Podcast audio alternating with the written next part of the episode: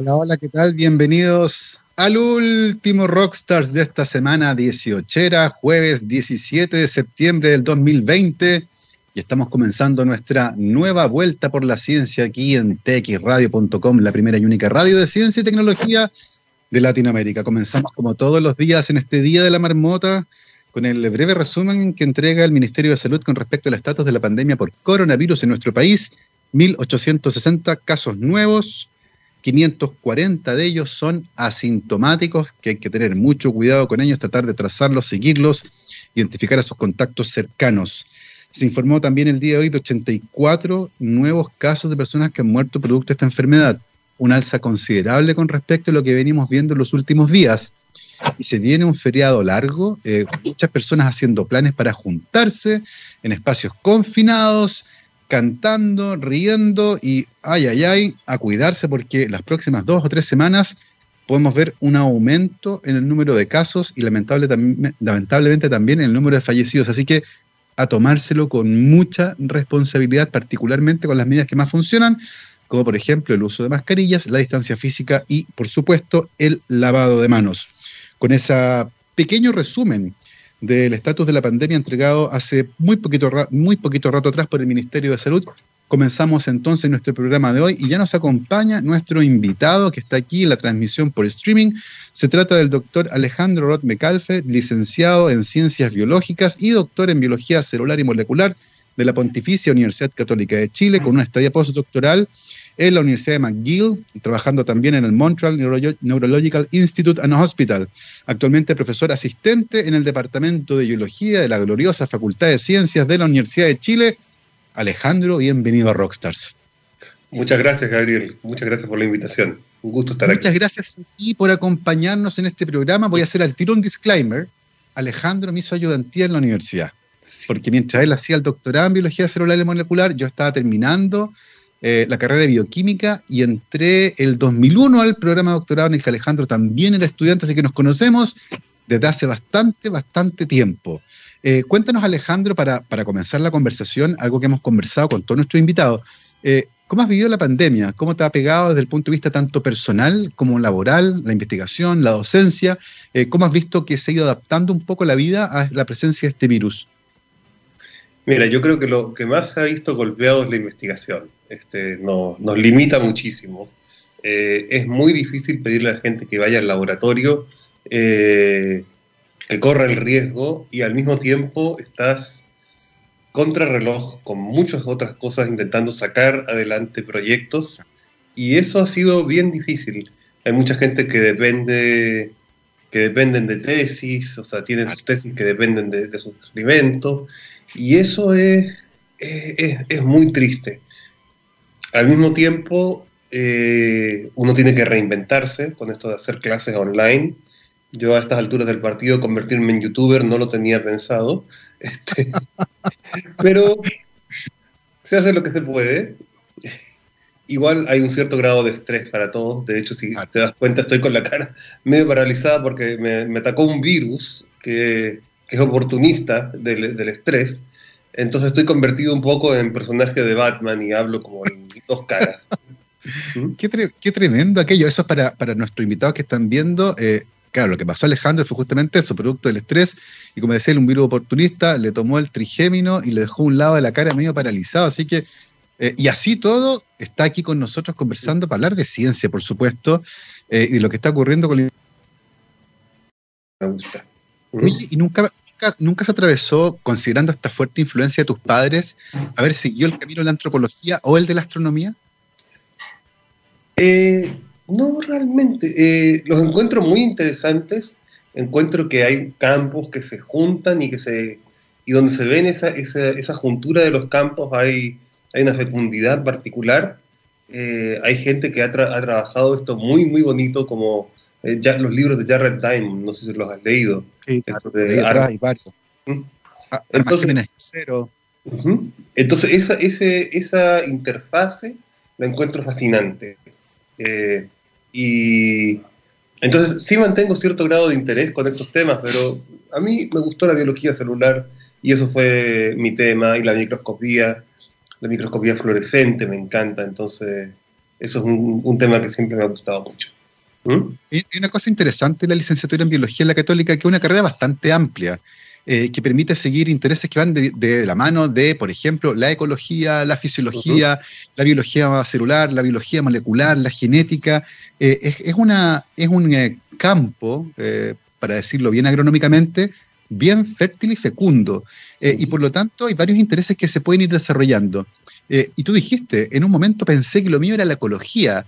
¿Cómo se fueron delineando y afinando tus intereses a lo largo de la carrera y si logras identificar algunos eventos que marcaron eh, tu decisión de irte por el lado de la biología celular. Mira, yo terminé el, segundo semestre de la carrera y pedí hacer la ayudantía de invertebrados acuáticos con Nicolás Robachilo.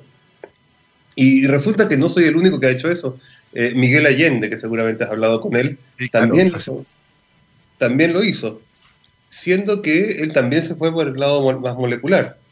Y, y eso fue, era, era un curso muy, muy bonito que te mostraba esta diversidad de la vida desde un punto de vista como la gente que iba descubriendo eh, la, diversidad de las especies animales. Eh, pero después me, me, fui sintiendo como que la ecología se quedaba un poco en contar bichitos. No se habían abierto tanto estas ideas de la ecofisiología, eh, un poco como lo que, lo, que lo que he estado trabajando más últimamente, que es bien interesante. Pero en ese momento era muy contar los bichitos que hay aquí, contar los bichitos, y, eso no me interesaba mayormente. Y en cambio tuve ahí un curso de biología celular que tenía un nombre muy original, biología celular, biología molecular de la célula. Este, tú te puedes imaginar cuál era el libro de estudio de ese, que lo tienes detrás acá. Ese mismo que está aquí, pues señor. La biología molecular de la célula. Claro. Le copiaron hasta el nombre a la Biblia. Eh, la Biblia. Pero, lindo libro, lindo curso, exigente. Eh, nos, pusieron una cantidad de, horas en la semana que era muy, muy fuerte, pero con profesores muy interesantes. Y ahí me fasciné. Y justamente ahí nació un poco mi fascinación con los microscopios. Tuve una oportunidad al terminar la licenciatura de ir a Baltimore y trabajar en levaduras lo cual fue muy interesante porque la genética en levadura es una locura. Eh, un laboratorio que, que trabajaba básicamente con factores de transcripción en levaduras.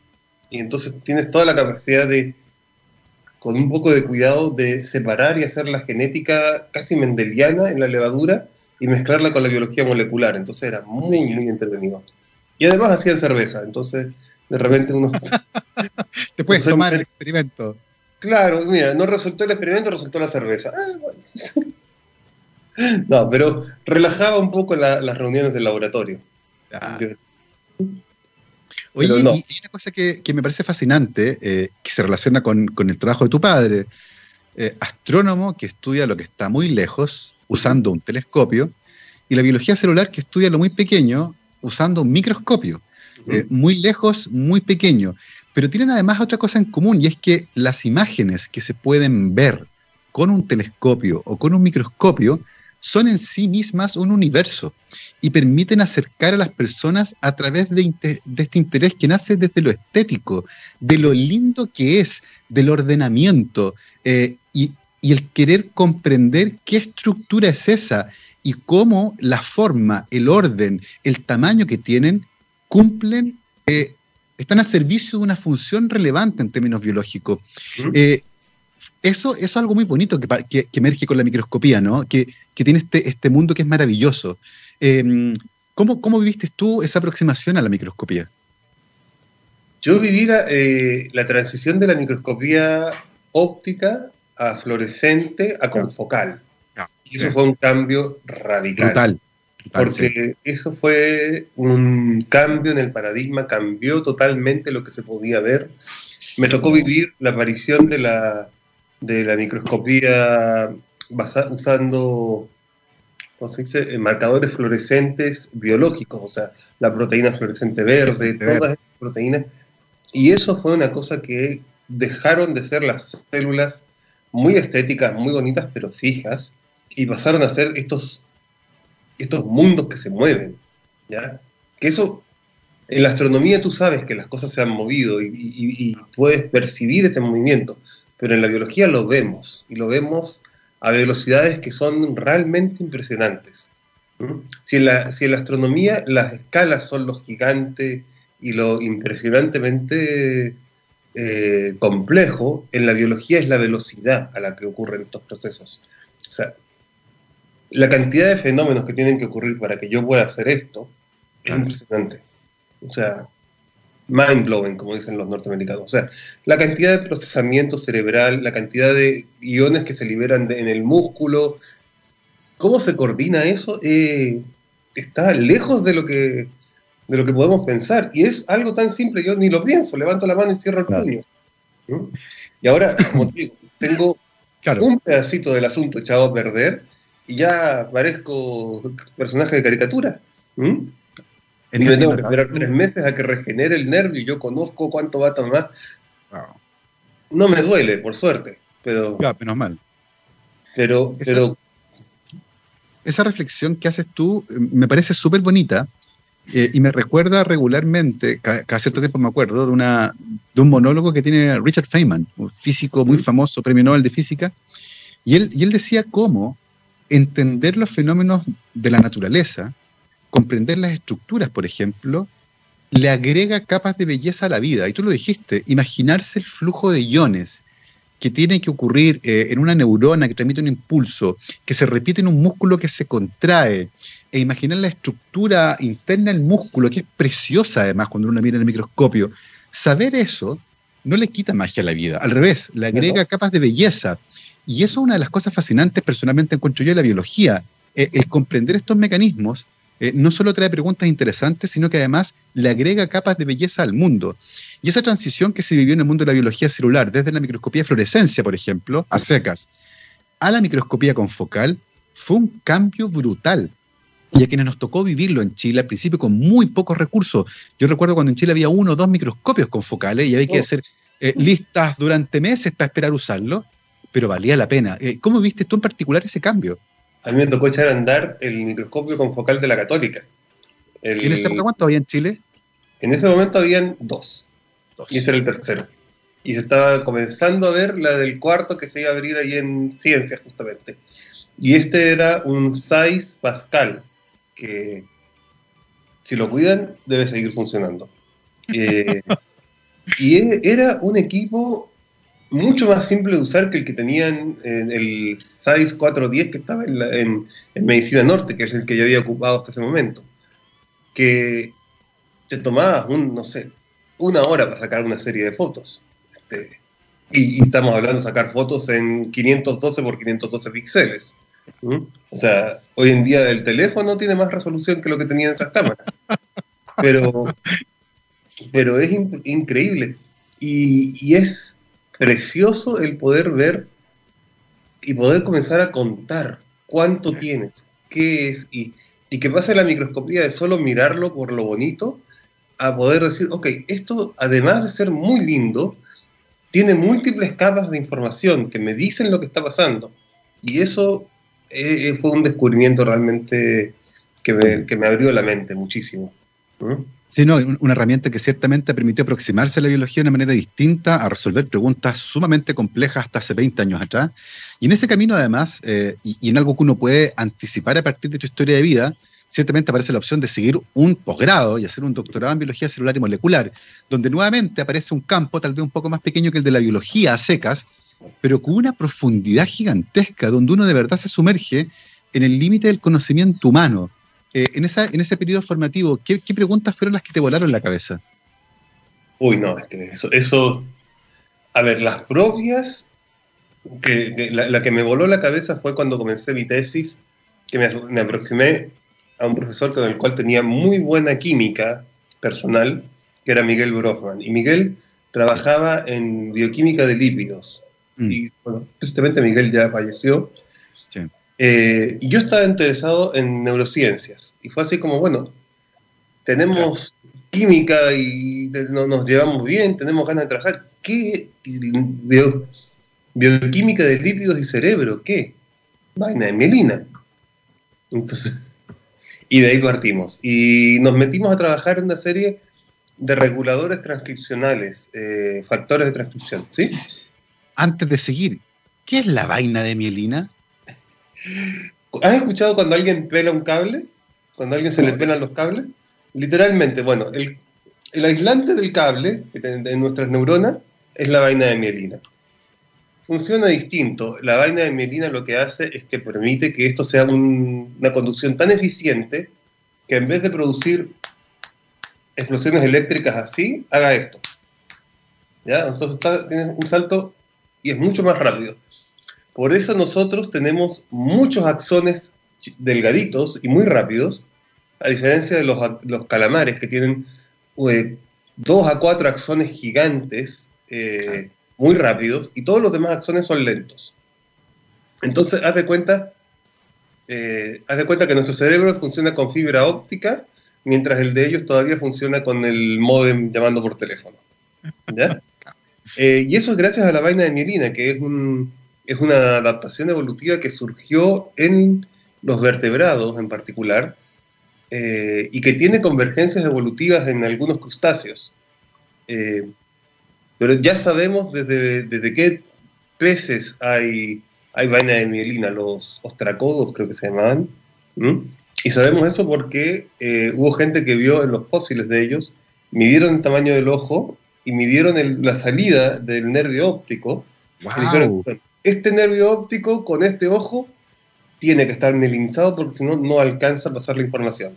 Qué notable. entonces es una explosión de mielina. Y es una... La gente que ha probado comer sesos alguna vez te puede decir, ¿no? Que los sesos son muy grasosos. Claro. Bueno, es el tejido, después de la grasa pura, es el tejido con más grasa en el sistema nervioso central. Entonces, y toda esa grasa está en la vaina de mielina. Y esa vaina lo que hace es justamente este aislante tan complejo, que además es una célula que se enroscó en torno a estos axones de una manera bien bonita. Eh, si, has visto las imágenes, ¿no? Son como una sí, unas caracolas. Y tienen una complejidad maravillosa. Y desafortunadamente son células bastante, eh, ¿cómo se podría decir? Eh, sensibles, delicadas, entonces tenemos varias enfermedades que son producto de que se echen a perder. Eh, la más, yo diría la más terrible que uno podría decir es la esclerosis múltiple, en que la gente hace una reacción autoinmune contra la vaina de mielina del sistema nervioso central y ahí comienzas a ver eh, que la gente comienza a tener problemas motores. Y esa es una enfermedad bien difícil. Y lo que es paradójico, yo lo que tengo acá es justamente es que se me, se denervó el músculo y lo que tengo que esperar es que las células que hacen la vaina de mielina afuera del cerebro, sino que lo hacen en los nervios, en la periferia, reconstruyan el camino y permitan que el axón migre y me vuelva a inervar los músculos de la cara. Y cuando eso ocurra, que va a tomar tres meses, voy a volver a hablar como una persona normal. Pero lo voy a poder ir siguiendo. Es impresionante porque justamente uno de los temas de estudio durante tu tesis de doctora era ese, eh, que es lo que está sufriendo ahora en carne propia nuestro invitado del día de hoy, el doctor Alejandro Roth, que sufrió el ataque de un virus que le anduvo ahí matando el axón de la neurona que inerva y controla los músculos de la cara. Oye, y, de, esta, de esta aventura, de esta buena onda que había con, con Miguel Brofman, un gran profesor de la Facultad de Ciencias Biológicas de la Católica, eh, eh, y de esta química eh, y de los lípidos y el cerebro. ¿Qué, preguntas interesantes surgieron ahí? Mira, estábamos, estaba surgiendo en ese momento el campo de factores de transcripción y en particular una familia de factores de transcripción que se dicen huérfanos, es decir, que no tienen, que son receptores, que son captadores de señales, pero que no se conocía quiénes lo echaban a andar, ¿ok? ¿Cuál era la señal? Entonces se les dice huérfanos. Y estos eran, tenían un nombre bien raro, que son los, y con esto lo voy a poder pronunciar mal, PPAR, con... PPRs. PPRs, claro, okay, que son receptores activados por proliferadores peroxisomales. Y básicamente son sistemas de señal que se activan en respuesta... Perdón. Tranquilo. Ley de Murphy. Este, ya. se activan en base, mira, después se fue descubriendo que se activan en base a lípidos. Entonces son sensores de, lípidos en el, interior de las células que le permiten a la célula captar qué es lo que está pasando con sus grasas. Y en el caso del oligodendrocito, que es esta célula del sistema nervioso que hace la vaina de mielina, es muy importante y, los activa para poder diferenciarse, para poder adquirir su estructura final. Eh, son muy importantes además, bueno, con todo el tema de obesidad que tenemos a nivel mundial, eh, son blancos de varias drogas como las estatinas eh, y, al, y al mismo tiempo son blancos de plastificantes y otros tóxicos, otros tóxicos ambientales. Entonces, tienes ahí desregulaciones endocrinas que son más o menos, más o menos difíciles. Lo que se llama la disrupción endocrina, que es un, problema enorme en el caso. Nos hemos metido muy poco como mundo, yo creo. ¿Mm? Entonces, eh, estos, estos PPAR justamente también tienen esa característica de activarse por plastificantes.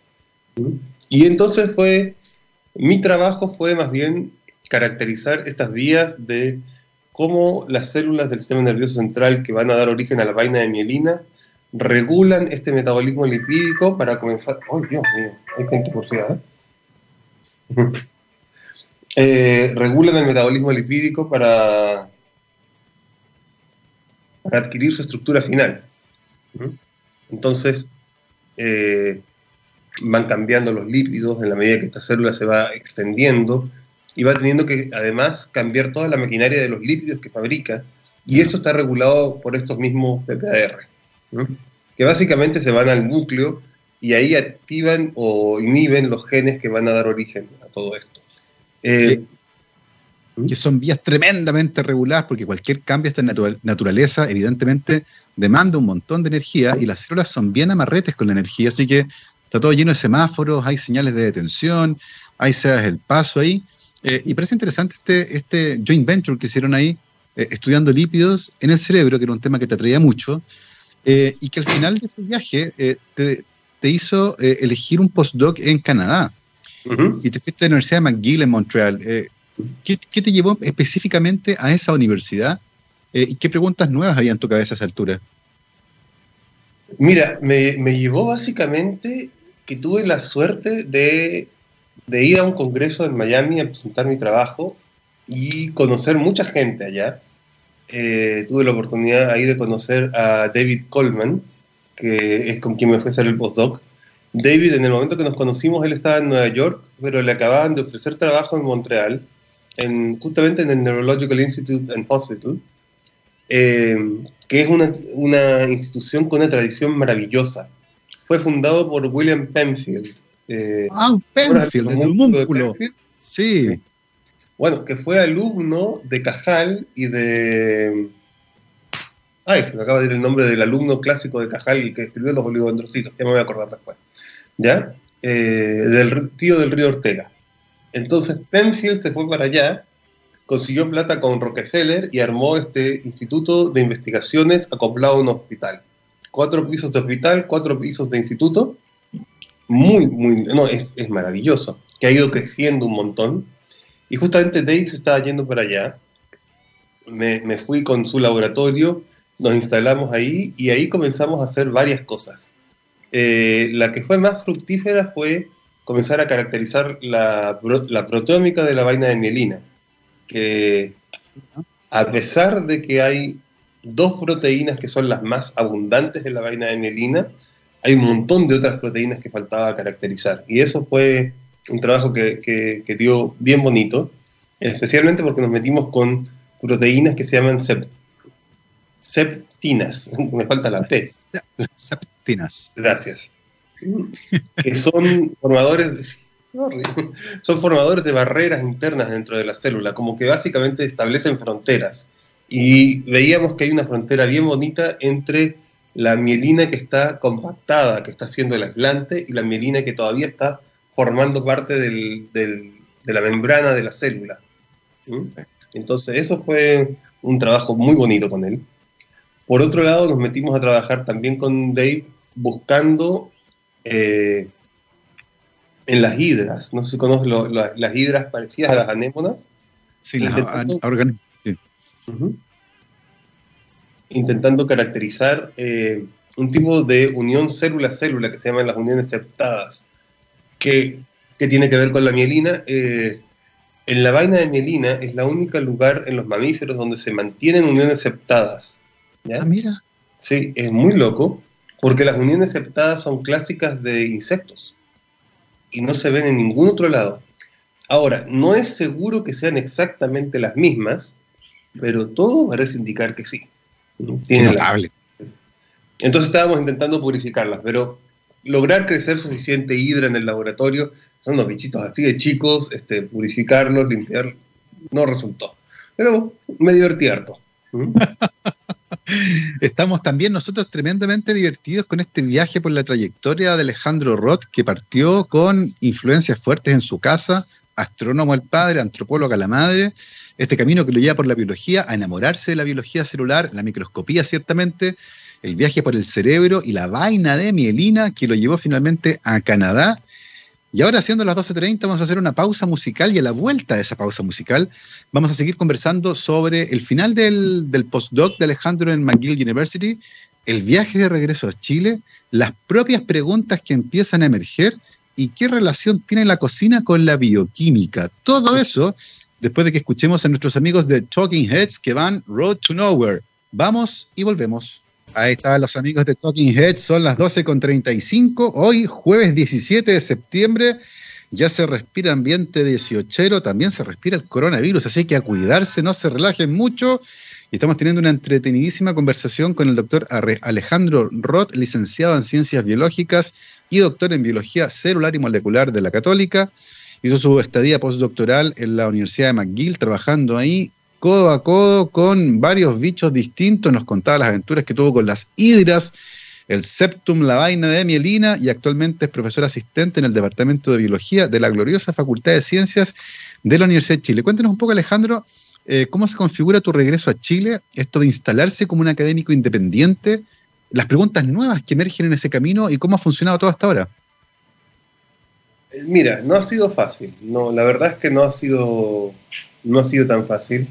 Eh, la llegada, a ver, el, espacio mismo de la Universidad de Chile y la Facultad de Ciencias, a mí lo que me llamó la atención ahí es lo acogedora que fue la gente de, toda la facultad. Tuve la oportunidad de que mientras estaba en Montreal se abrió un concurso eh, y se abrió un concurso con, con, aviso en el diario directamente. Y eso es una cosa muy bonita y que, que, uno siente que en ciencia es uno de los pocos lugares donde el tema de la meritocracia hay sí, sí pesa. Eh, a diferencia de otras cosas de nuestra sociedad. Entonces, cuando, cuando se ese concurso, yo postulé con mis antecedentes me pidieron que, que diera una charla y todo, y ahí me aceptaron como académico. Eh, y llegué el año 2007 de vuelta. Eh, instalarme y desde ahí, bueno, eh, postular el primer proyecto Fondesit, a otros proyectos, colaborar con algunos colegas, eh, e ir armando camino. Y ahí me tocó un momento que, que es un efecto que yo he comenzado a ver mucho en varios colegas que vuelven, que, ganas el primer Fondesit, eh, vienes con todo el bagaje de estar trabajando afuera, vienes con todo el currículum de afuera, y eso te facilita ganar el primer Fondesit pero es muy común que uno agarre y tenga esa subida y baje cuando se instala. Y en esa bajada somos muchos los que no logramos repuntar a ganar el siguiente fondo. ¿sí? Y eso fue muy duro. Eso, de tener las pérdidas del proyecto Fondesit, ahí fue muy, muy, muy duro porque me quedé durante un muy buen tiempo sin financiamiento. Entonces, tuve que reinventarme, tuve que ponerme a colaborar con colegas, eh, cosa que, ha sido muy fructífera, que ha sido muy agradable. Eh, mantenerse publicando a pesar de no tener financiamiento. Es súper difícil. Súper difícil. Eh, cuestionarse mucho uno mismo. O sea, estoy ocupando el lugar que podría ocupar otra persona, estoy haciendo algo, estoy, estoy llevando la, carga que debiera llevar. Y eso me llevó a reinventarme un poco hacia la docencia. Y comencé a tomar más y más y más docencia. Y, y un poco lo que yo siento es que he logrado como balance, eh, hacer un balance ahí de dejar que algunos colegas tengan más tiempo para investigar a partir de que yo tomo más docencia que ellos. Y eso me ha ido siendo reconocido. Y después de viendo la docencia, comenzar a pensar, bueno, esto es una actividad humana tan científica como las que hacemos. Entonces, todo el tiempo estamos hablando de innovación en docencia y cuándo vamos a ver cuándo esas innovaciones son efectivas. Y hay muy muy poco trabajo cuantitativo de cómo es efectiva la innovación en docencia. Es difícil el experimentar, ¿no? Este, no, podéis tratarlo y no tratarlo, tienes que, tienes que buscar experimentos naturales. Eh, pero yo me gusta decir que me cambié de modelo, entonces antes trabajaba con un modelo animal de rata y ratón, ahora trabajo con un modelo animal de estudiantes. Este. es interesante porque te acercaste un poco más a la antropología.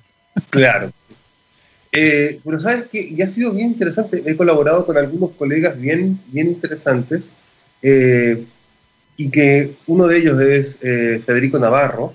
Federico es, es estudiante de, estudia cómo la gente escribe, ¿ya? Y cómo vamos haciendo, es, es fascinante lo que hace. Cómo vamos aprendiendo a escribir todo lo largo de nuestra vida. Cómo el aprender a escribir para una profesión te convierte en parte de esa profesión Tú no puedes ser miembro de la comunidad científica hasta que escribas como científico. Si no escribes como científico, no eres reconocido como miembro. Y una cosa que no hacemos es enseñarle a la gente a escribir en sus, campos. Esperamos que lo absorban como, como esponjas, ¿ya? Y no, no los dirigimos. Y en cambio, en Estados Unidos y en Inglaterra, la gente tiene cursos de escritura científica y son cursos, entran. Y eso me llamó mucho la atención, por ejemplo, en mi director del postdoc, en David Coleman, él tenía un, su, major era en biología y ciencias, pero tenía una segunda, tenía un minor en literatura inglesa. Entonces tú llegabas a él con un paper que, le, que habías escrito, entonces él agarraba y miraba tu, tu párrafo y lo resumía en 10 palabras. Y quedaba precioso. Máquina. pero tal cual, bueno, ¿por qué? Porque tomó el entrenamiento de eso. Entonces, he, tomado eso un poco con respecto,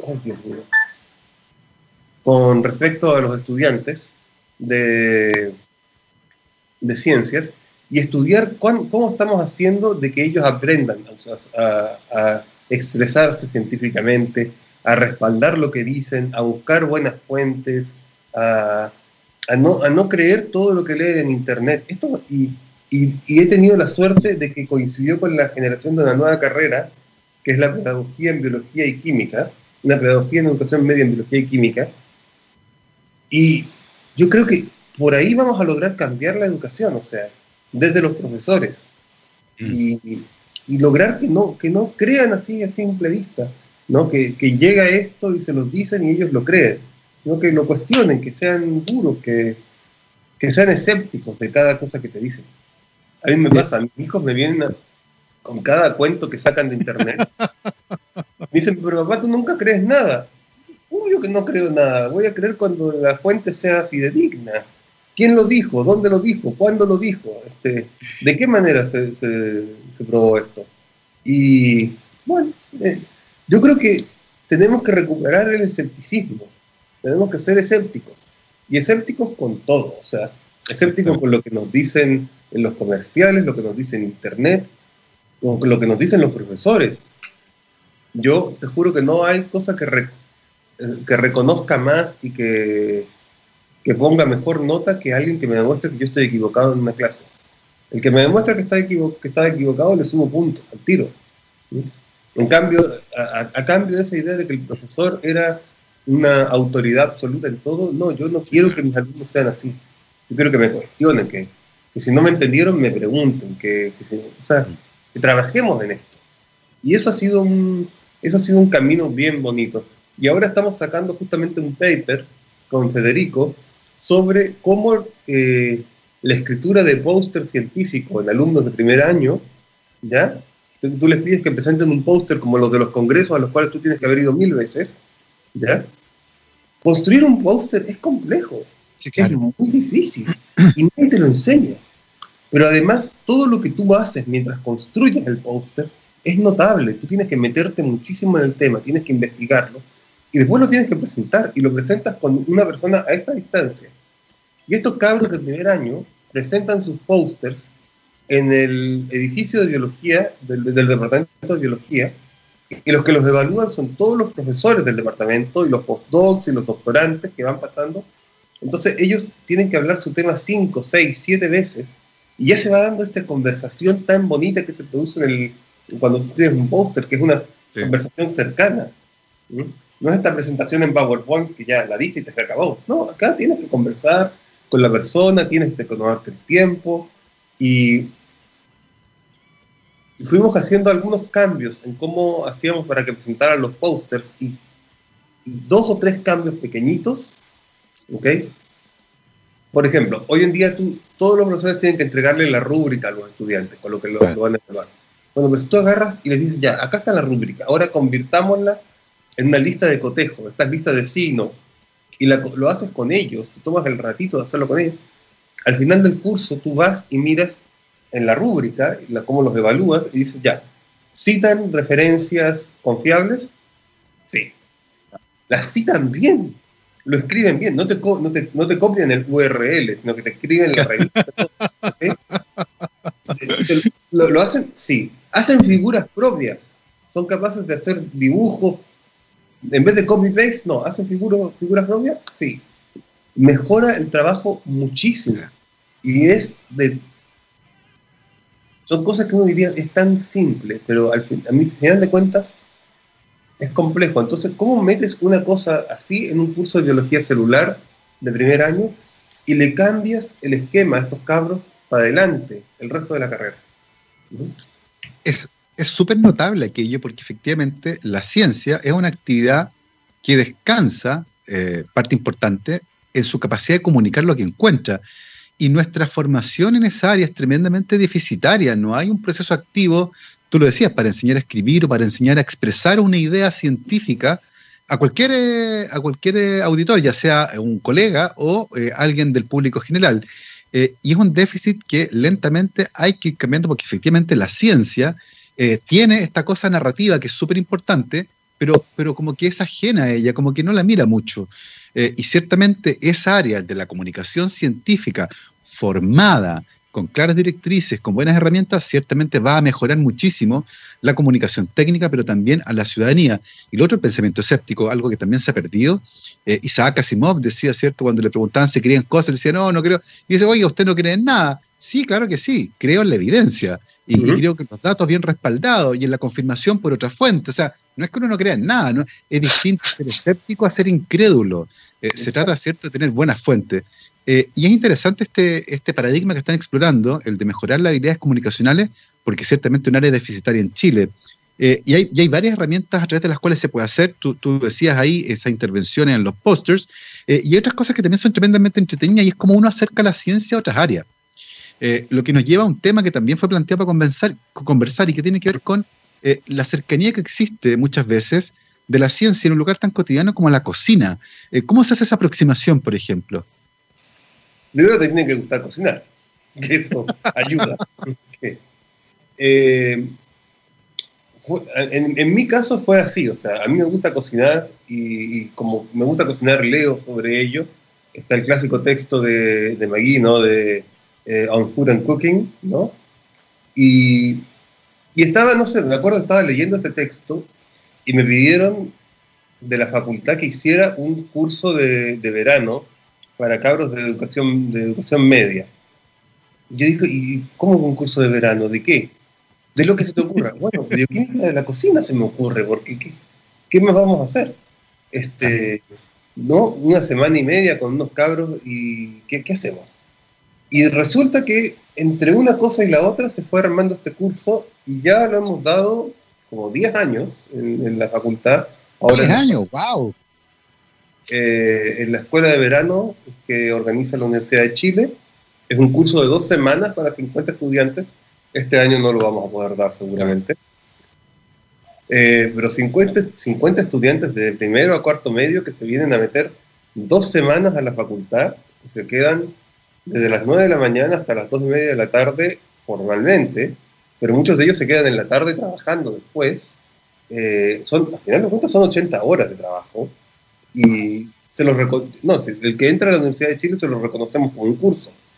Este, y entonces ahí hacemos, bueno, vemos proteínas, estructura de proteínas, deformación de proteínas, denaturación de proteínas. También lo que hacemos lo vemos como eh, cuando hacemos pan, hacemos gluten. Eh, denaturación de proteínas lo vemos cuando hacemos un asado al final. Este, Fermentación de polímeros, hacemos salsa blanca. Fases del agua, eh, hacemos extracción, eh, bueno, hacemos extracciones eh, con agua en distintas temperaturas, también llamadas café. Vemos transiciones de fase con el agua también, capacidades de cristalización dependiente de la cantidad de grasa, también llamado helado. ese lo hacemos junto con el café, entonces tenemos al final del práctico café con helado. es muy popular ese práctico. ¿Mm? Eh, tenemos el otro práctico que hacemos eh, percepción, en que vemos percepción de frío y calor, eh, el efecto de la capsaicina. Este, sí. Entonces, para que tengan la percepción de calor y de frío al mismo tiempo, hacemos guacamole. Claro. qué notable, qué, qué, manera más, más entretenida de poder acercarlas. Porque esta cosa es muy divertida, la ciencia está en todas partes. Mm. El, punto es que a veces no la vemos porque no sabemos que está ahí. Y la cocina ciertamente es un gran, gran lugar para acercar justamente eh, la ciencia, en este caso a los estudiantes de colegio, en un curso de verano, en tiempo libre, pero que además se le reconoce como un, como un, eh, como un curso si es que llegan a entrar a la Universidad de Chile. Eh, ¿Cómo visualizas tú estos 10 años? Ya llevan una década haciendo este taller. ¿Cómo ha evolucionado? ¿Cómo ha sido recibido por los estudiantes? ¿Qué cosas interesantes han aprendido en este camino? Uy, mira, una cosa que hemos aprendido es que, bueno, los profesores los asustamos. Eh, una cosa que ellos tenían que hacer, por ejemplo, es que al final del curso tenían que presentar ellos una receta y explicarnos la bioquímica de esa receta. Y durante mucho tiempo siempre era como, vengan y presenten la receta. Y hace un par de años atrás, un alumno de los ayudantes me dijo, profe, ¿y si lo hacemos en tipo certamen, así como viña, y lo presentamos tal ayudante y yo, eh, y usted solo se sienta atrás y evalúa, pero que nosotros hagamos las presentaciones de que va a hablar tal persona y tal otra. Y se disfrazaron así, llegaron como con un vestido de noche y con tarjetas así como tipo viña. Y los cabros que les gustaba esta actividad, eh, les gustaba, pero que esta, esta cosa que le dieran otro carácter más lúdico aún, lo hizo aún más relajado, entonces presentaron mejor. ¿Mm? ¿Qué no eh, pero a mí lo que me llama la atención, mira, es agarrar a un Q, una cosa que me llama tanto la atención. 50 niños de, de colegio, de primero a cuarto medio, que vienen a la universidad durante el verano, cada uno de ellos con la idea de yo soy un bicho raro. Y llegan acá y ¿no? como hay 50 más como yo. Eh, lleno de bichos raros. Lleno de bichos raros. Ahí me aprovecho de mi señora que es actriz, que les hace un taller de trabajo de equipo entonces, el primer día para que conformen los equipos de trabajo, porque imagínate, tienen que hacer trabajo en equipo en las dos semanas y no tenemos tiempo porque se conozcan, entonces tenemos que forzarlos a conocerse. Y terminan amiguísimos todos. Eh, una cosa que me, uno que me llamó mucha atención, había una que escribía eh, estos eh, fanfic, ¿ya? Y, entonces decía, mira, sí, yo escribo fanfic de tal cosa, y alguien me preguntó, ¿de cuál escribes tal? ¿Y cómo te llamas tanto? Eres tú. Qué notable. No, y no, unos cabros muy, muy, muy notables. Eh, te das cuenta que hay una diversidad enorme, pero cabros que, cabros que vienen desde Chiloé, cabros que vienen desde, Arica a tomar el curso. Eh, hay becas para ellos, por suerte. No las suficientes, pero las hay. Eh, y no, cuando tienen que presentar esta receta, hubo un grupo de Chiloé que presentaron chapaleles, este, eh, otros que querían hacer la comparación del pay de limón vegano con el pay de limón normal. Eh, que entonces y, traían ay de limón para mostrarnos y nos mostraban las recetas y cómo habían cambiado el gluten de la masa de una para hacer, otra, etc. Y muy, muy entretenido. Y se entusiasma.